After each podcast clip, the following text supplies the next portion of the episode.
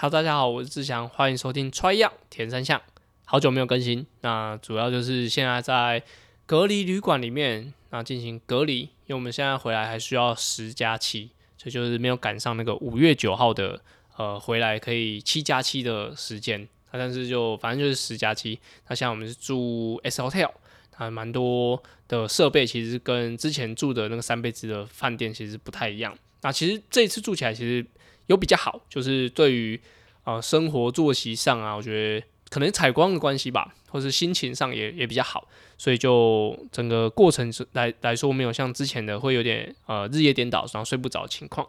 那在隔离的时候，其实看了几部影片，F one，然后还有呃马斯克的重返太空。那其实我觉得那个都蛮蛮不错，就是有一些呃很真实的一些故事，然后还有一些运动圈里面的一些纷争。我觉得纷争是。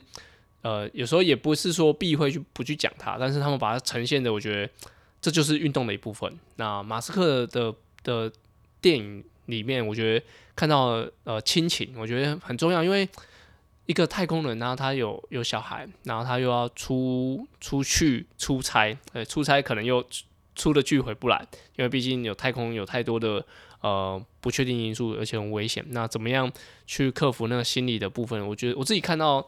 中间都觉得我很感动，因为真的是搭上一一一艘可能回不来的船。那到底要怎么样才有勇气可以继续走下去？我觉得，呃，在那个里面，我觉得，呃，太空人真的很伟大。然后小朋友也这真的就是，呃，希望爸爸好，但又又觉得不舍，这样，然后就觉得蛮蛮不一样的心境，心境去看这部电影啊。接后面还有讲到就亚运的一些情况，亚运联赛我们介绍讯息其实不多，那。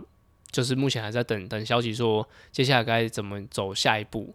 那也希望有好的结果，就是呃，不论是培训队的选手或是教练，都可以比较早点知道说该怎么安排。那也讲到了 Ironman 的世锦赛，那 Bruno Field 跟 Daniel Reef 他们拿的拿了冠军，其实我们不意外，因为他们两个实力一直都很好。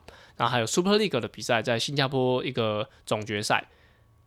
的比赛过程其实我觉得蛮蛮刺激的，对，大家可以上网看一下。那最后卡干嘛呢？跟大家分享说，呃，现在建议买一双训练鞋。那训练鞋的好处是它比较呃高缓冲，对你的脚的负担比较小。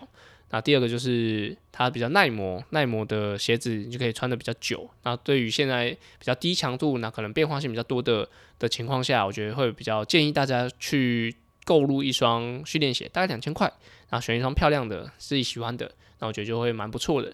那本期节目就到这边，那如果有想要详详细的内容呢，欢迎到 Try to Go 三项玩不完去收听。那就这样了，拜拜。